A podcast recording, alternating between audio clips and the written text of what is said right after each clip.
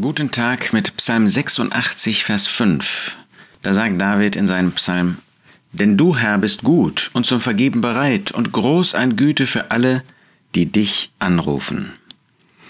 David hat ein Leben mit Gott geführt, hat ein Leben in Gemeinschaft mit Gott geführt und das angesichts einer viel geringeren Offenbarung Gottes, als wir sie haben.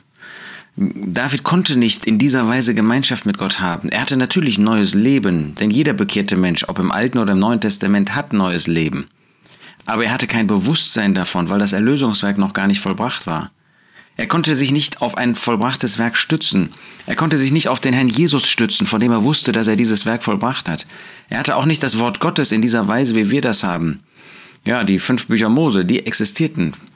Aber sonst und trotzdem kannte er seinen Gott, weil er mit ihm lebte, weil das wenige, was Gott offenbart hatte, außerhalb der Schöpfung, das hat er für sich in Anspruch genommen.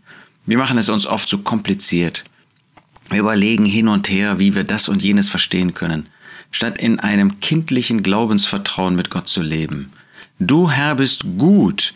Hatte David ein leichtes Leben? Das Gegenteil, wenn wir an die Verfolgung unter Saul denken, an die Verfolgung unter Absalom, seinem eigenen Sohn, wenn wir sehen, was in seiner Familie los war, würden wir da nicht auch sagen, Gott, du bist gut? Ja, das war er, denn du, Herr, bist gut und zum Vergeben bereit.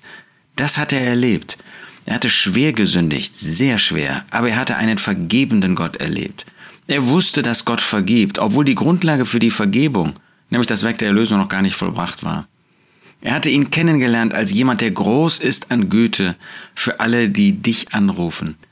Wenn man zu Gott kam, dann hat Gott niemanden hinausgestoßen. Das tut er doch heute auch nicht. Im Gegenteil, er nimmt uns an. Wie oft versagen wir, jeder einzelne von uns. Ich und du, wir alle letztlich. Aber Gott ist ein Gott der Vergebung. Gott ist ein Gott der Gnade. Gott ist ein Gott der Güte und der Liebe. Und das haben wir erlebt und das hat Gott uns zugesichert und Gott hält das auch ein. Lasst uns mehr im Vertrauen auf diesen Gott, auf diese Güte, auf diese Liebe leben. Denn du, Herr, bist gut und zum Vergeben bereit und groß an Güte für alle, die dich anrufen.